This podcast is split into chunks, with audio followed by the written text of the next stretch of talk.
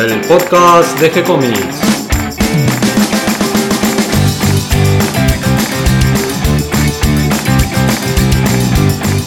Muy bienvenidos a un nuevo episodio de G-Comics, el podcast donde hablamos de todas las técnicas necesarias para realizar un cómic, cómo dibujar un manga y todo el conocimiento requerido para dibujar esa historieta que tenemos en la cabeza.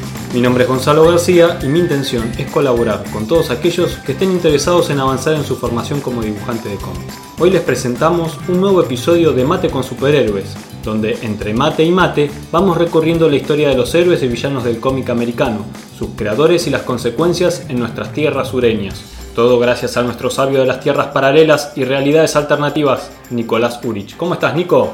Hola, ¿cómo? ¿Todo bien? Bien, y hoy tenemos de un lado de la mesa a los héroes de la DC y del otro lado a los de Marvel. Exacto. ¿Qué pasa? Hoy, hoy que vemos estas editoriales tan enfrentadas en el cine, que la vemos tan diferentes entre sí, que es imposible un cruce entre ambas, ambos personajes en el cine. En el cómic hubo, hubo cruces entre ambas. Y sí, hubo, hubo unos cuantos. Estás hablando de los crossovers entre Marvel y Y DC. DC. Los crossovers entre Marvel y DC. Una tradición, por momentos irregular, por momentos casi obligatoria. Hoy extinta, casi en los planes de nadie. Hoy imposible. Hoy vez. imposible. O sea, hay cruces de DC. Hoy en día hace cruces con Star Trek, Batman con las Tortugas Ninja, que es un éxito. Batman con la Sombra, que es otro éxito. Linterna Verde con Star Trek, como ya dije. O con la Legión de Superhéroes con Star Trek. Cruces por todos lados. Ah, y el último justamente es el de Harley Quinn con Betty Verónica, de Archie. Cruces hay por, por montones, pero no de Marvel y DC. Pero, ¿cómo empezaron estas? ¿Cómo fue la primer, los primeros crossovers? ¿Cuál fue la primera colaboración?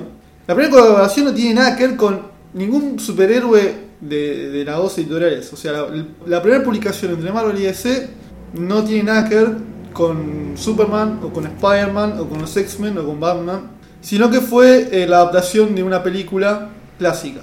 En los 70, la película El Mago de Dios había recobrado popularidad porque la habían empezado a retransmitir en la televisión y era un éxito comercial.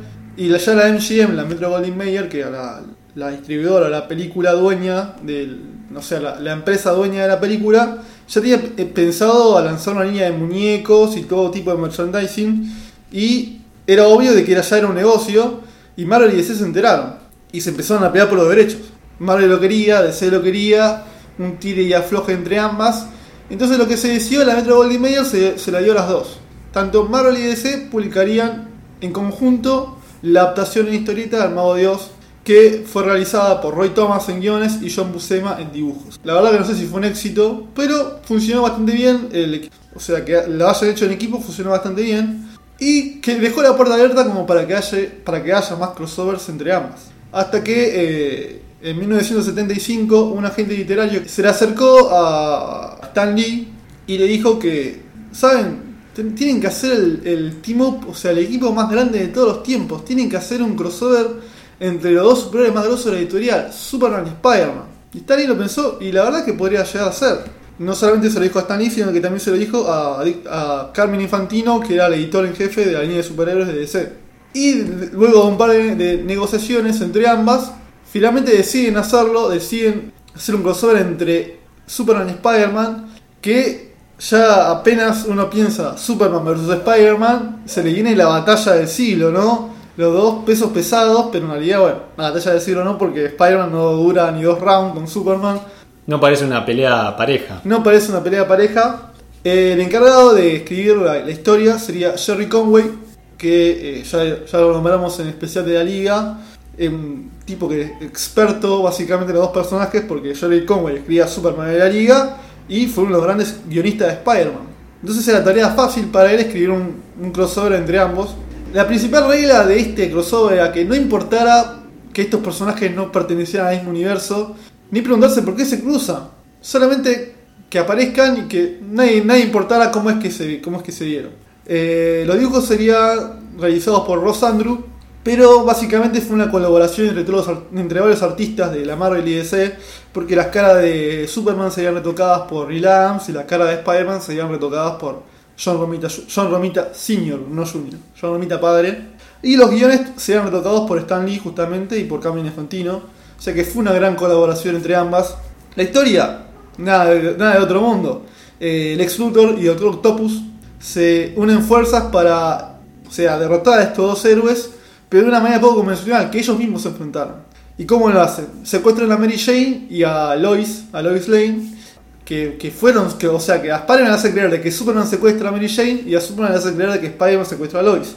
Entonces lo que hacen es enfrentarlos. Obviamente Spider-Man no dura ni dos rounds con Superman, pero los dos son bastante inteligentes como para saber de que le tenían una trampa. Entonces unen sus fuerzas para finalmente rescatar a sus, a sus chicas. Eh, y luego de, de que Doctor Octopus traicionara a Luthor, finalmente logran salvar el día y salvar a sus, chicas. Fue la verdad que un, buen trabajo, un buen trabajo, quedó bastante conforme los editores y, las amas editoriales. Y una secuela. Quisieron armar otro crossover entre, entre Superman y Spider-Man, esta vez realizado por Marvel, porque el primero fue realizado por DC. A este sería el de Marvel. El guionista se llama Mark Wolfman, que era muy fan de Superman y al mismo tiempo escribía Spider-Man, o sea que lo conocía bastante bien a los dos personajes. Pero él tenía un conflicto personal que le impedía escribir el, el guion, que él después lo dice, que para escribir el tipo de historias vos tenés que dejar a todo el mundo contento. No podés dejar a los fans de Superman más contentos que a los Spider-Man. Y es complicadísimo porque... Es muy difícil dejar a todo el mundo contento. Claro, y, y más teniendo a Superman, que Superman básicamente en esa época era demasiado poderoso y podía salvar el mundo de la forma más fácil posible. Era complicado que, que Spider-Man tenga el mismo peso que Superman en una historia y se le hizo difícil y igualmente él continuó, él le gustaba la idea de escribir, era un gran desafío para él, pero él en 1979 se va de la Marvel él tenía ganas de escribirlo, pero Jim Shooter, que era el editor más polémico de la historia de Marvel, le dice, no, esto lo escribo yo, porque Jim Shooter, antes de pasar a ser capo de Marvel, había escrito a Superman y lo conocía bastante al personaje. Entonces lo escribe él al guion. Y decide usar a, a un villano de Superman que era el Parásito para este crossover. Que lo creó él. Al Parásito lo crea él en los 60, cuando era apenas un adolescente. Y el villano de- del lado de Marvel esta vez sería el Doctor Doom. John Buscema escribe este, este crossover. Y John Romita padre John Buscema lo dibuja. lo dibuja. Y John Romita, padre, retoca algunas cosas de Spider-Man porque se ve que era el, el capo de Spider-Man en esa época. Y este crossover tenía que tener algo que, por ley, en esa época, estamos hablando de 1981, Hulk y la Mujer Maravilla en esta época eran un éxito en la televisión y tenían que estar en el crossover, no podían no estar. Entonces, Marvel y DC obligan a poner a estos dos personajes en el, cruce y lo- los introducen de manera zafable porque Hulk y Superman se enfrentan en una pelea así titán, o sea, choque de titanes, ese el clásico choque de titanes. Bueno, al principio a Superman le costaba, pero bueno, al final Superman le gana a Hulk, logra de que Bruce Banner se tranquilice y la Mujer Maravilla es secuestrada por Doctor Doom. Este crossover funcionó, anduvo bien y la tradición sigue.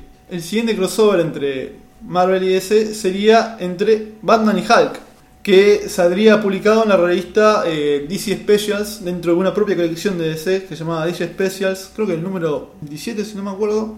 Y el guionista sería Len Wayne, un coordinador histórico de ambas editoriales. Y el dibujante sería nada menos que García López, José Luis García López, que ese la rompe. La verdad que ahí me hice fanático de García López porque este especial de Batman y de Hulk eh, repetiría la fórmula que no nombramos, que era la edición en formato tabloide, un, un formato casi gigante, casi de álbum. Y estaba buenísimo porque venía del lado de la, de la contratapa, venían los orígenes de dos personajes dibujados por García López. No solamente eso, sino que además venía con la, el boceto de la tapa y la, la aprobación del editor que era Di Giordano. Está como eh, García López planta las figuras y después la evolución del editor que era Dick Giordano que dice, mira, esta figura está un poquitito, le falta un poquito más de, de fuerza. Qué lindo para ver eso y qué lindo para tenerlo de colección. No, está buenísimo. ¿Y, y se puede ver en internet? Sí, sí, sí, sí.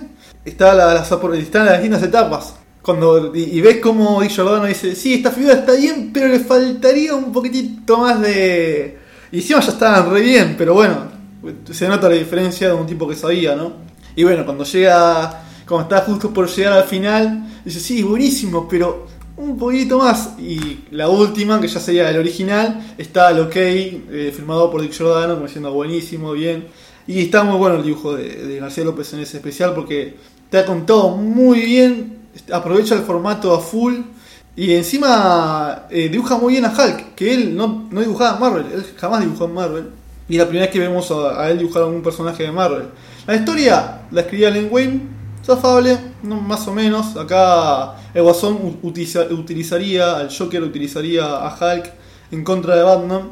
Batman finalmente logra neutralizar a Hulk, logra conocer a Bruce Banner, o sea, el equipo de los Bruce, Bruce Wayne y Bruce Banner. Le cuenta más o menos el- la historia de por qué se transforma en Hulk, todo. Pero el, Joker no se queda atrás y decide liberar a un, a un supervillano de Marvel super poderoso que se llama The, World Shaper, que es un ente casi cósmico omnipotente. Y el Guasón lo que quiere hacer es reformular el universo. Entonces Batman y el y Hulk tienen que unir fuerzas para detener al payaso. La verdad que ese es mi preferido en cuestión de arte. La verdad que es muy bueno el, el dibujo de García López, está, está buenísimo y, y estaría bueno tenerlo, el que lo tenga, que lo valore. Y el siguiente para mí es el, era el que era el que estaba cantado. O sea, no podían no hacer este cruce entre estas dos series y estos, estos dos grupos porque eran los dos grupos más importantes que tenían la DC y la Marvel en esa época. Y no hablamos de la Liga ni tampoco hablamos de los Vengadores. No, hablamos de los grupos realmente importantes que, que le hacían la diferencia en, cuestión de ventas y de, economía a ambas editoriales. Hablamos de los New Teen Titans, que era el grupo de los Psychics, formado por Robin, Kid Flash, era compañero de Flash, Wonder Girl, Cyborg, Chico Bestia, Raven y Starfire. New Teen Titans era la serie que fue la banderada de la renovación de DC que más tarde sería en los 80. Fueron las series más importantes y, era mucho más importante que la Liga de Justicia en todo sentido, en forma de la, de narrativa, los dibujos, las historias eran mucho mejores de lo que podías encontrar en cualquier serie de Superman o de Batman. Y otro grupo eran los X-Men, que los X-Men en esa época eran furor. Sin duda, si tenemos que decir cuál fue el supergrupo más exitoso de la historia, fueron los X-Men, mucho más que la Liga que los Vengadores. Y, esta- y estas dos series tenían ciertas cosas que las unía, que era la forma de contar, no los, personajes y, la- y las historias, sino la forma de contar. Había mucha acción en ambas series. Siempre estaba el, supervillano de turno bien grosso, bien superpoderoso, que hacía la vida imposible a los, a los héroes. Y está el, el valor emocional que tenía cada grupo, porque los New Teen Titans no eran rechazados como los X-Men, pero tenían cierta conflictividad. Robin, que era como el segundón de Batman, que ya no quería hacerlo. Kid Flash, lo mismo, le pasaba con Flash. Cyborg, que era el Cyborg que todos amamos, no el de ahora, que era que no quería tener mitad cuerpo robótico, que quería ser una persona normal. Y bueno, los X-Men ya, ya conocemos cuáles son los problemas emocionales de los personajes de los X-Men. Claro, los dos, los dos grupos eran grupos un poco como de, en cierta manera, de, de que se sentían segundos o rechazados. Claro, poco. claro, pues, tal cual. Este crossover lo, lo- lo- se encargaría de, de producirlo Marvel y el guionista encargado de este crossover sería Chris Claremont, que era el guionista de, de los X-Men en esa época. Ojo, igualmente si nos podemos comparar a los X-Men los New Titans, los X-Men son, o sea, no, hay no había comparación con los X-Men en esa época. Eran lo, más grande que había. Pero el, el crossover estuvo muy lindo y encima el dibujo está espectacular porque es Walter Simonson, que tiene una onda bastante Kirby el dibujo, pero al mismo tiempo bien propia. Y el villano sería nada menos que Darkseid. Darkseid, el gran villano de DC, se encargaría de hacer la vida imposible a estos dos grupos. Y no solamente aparecería Darkseid, sino que aparecería dos villanos. que Un villano de los New Titans, que era Deathstroke, que hoy todos lo conocen, bueno, tiene cierta popularidad.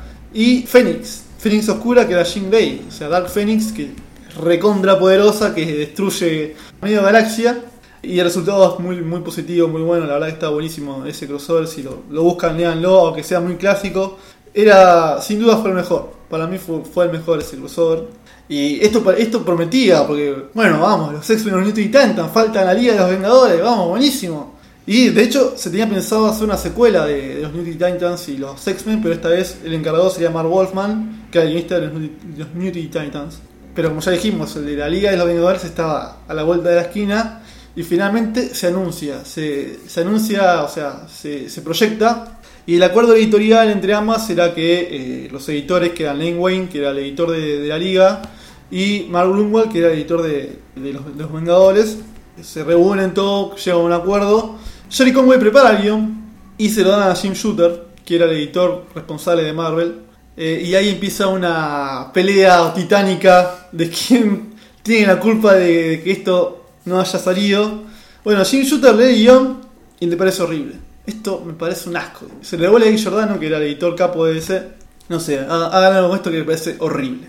Bueno, la cuestión es que dentro de varias discusiones, Jim Shooter se reúne con Mark Grunwald, que era el editor de Los Vengadores, como ya dije, y con Ed Wayne. Y dicen, eh, bueno, está bien, este video no me gusta, así que no le den nada al dibujante, que era nada menos que George Pérez. Pero Jim Shooter después se da cuenta que George Pérez ya había empezado a dibujarla.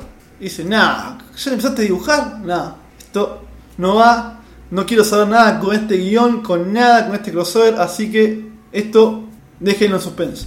Bueno, esta es la versión que cuenta Jim Shooter, porque Jim Shooter de hecho utilizó una columna de la revista Marvel Age para escribir todo lo que, para comentar todo lo que yo le estoy diciendo ahora.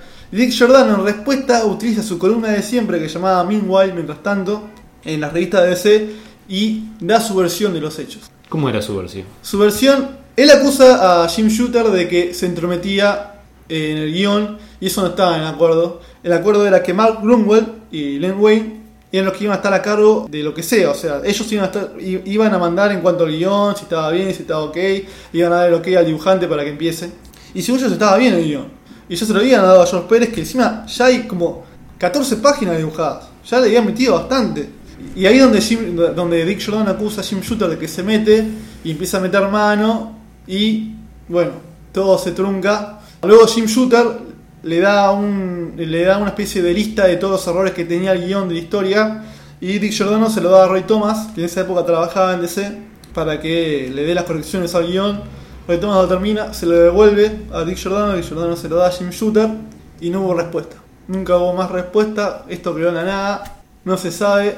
Y George Pérez, que era dibujante, acusa a Jim Shooter de que, de que él no quería que él dibujara su, e- ese crossover, que él quería que sea Don Heck, que era otro dibujante que tenía un estilo muy clásico. Y George Pérez dice, mirá, a mí Don Heck me encanta, pero no iba a tener, esto no lo vamos a vender a nadie si dibujaba Don Heck. Yo, yo, que no me la quiero dar de nada, era una de las estrellas de la época porque realmente lo era, esto se iba a vender mucho más. Bueno, terminó dando por cerrado cualquier tipo de cruce entre cualquier personaje de Marvel y DC por un largo tiempo, así que hubo más crossovers entre ambas editoriales por mucho tiempo, ¿no? Por Este crossover 15 entonces años. finalmente nunca se imprimió, quedó perdido. Quedó per- quedan las, están las páginas originales de George Pérez, de hecho, no, bueno, vamos a dar un final feliz entre todo este caos. Finalmente, luego de más de 20, casi 20 años, hubo crossover entre la Liga de los Vengadores finalmente, pero sería otra historia, el guionista sería Kurt Busiek y el dibujante sería encima George Pérez, justamente tomó revancha. Y bueno, en ese cuando sale la reedición completa de todo eso, salen los originales, de lo que nunca se publicó. Y ya sin shooter en el medio. No, Assassin's Shooter no, no pintaba, y no tampoco. Y menos mal, porque ese crossover la verdad que estuvo muy lindo, ya lo veremos en su momento. Pero estuvo muy lindo ese crossover. Por suerte, menos mal que pasó, porque realmente me parece que sí era mala la historia de, de Jerry Conway. Así que capaz que tenía razón Jim Shooter. Bien, y entonces lo- los originales finalmente sí fueron publicados. Fueron publicados lo que se dio dibujado, lo que se llevó a dibujar. Bien, terminamos entonces con este mate y final feliz. Bienvenidos a todos los que se sumaron en el día de hoy y gracias a todos los que nos comparten en sus redes sociales para que lleguemos cada vez a más personas. Espero que toda esta información les resulte útil e interesante. Bienvenido a todos los que se sumaron en el día de hoy y gracias a todos los que nos comparten en sus redes sociales para que cada vez seamos más. Recuerden que pueden escucharnos en iTunes, en iBox y en Stitcher. Si les gustó el programa pueden darnos un me gusta o escribir una reseña y pueden acercarnos sus sugerencias y propuestas a través del formulario de contacto de nuestro sitio web gcomics.online, donde además van a encontrar cómics y manga que estamos dibujando para ustedes. Les vamos a responder siempre con alegría y continuaremos publicando nuevos episodios. Gracias y hasta la próxima. Gracias, Nico. Entonces,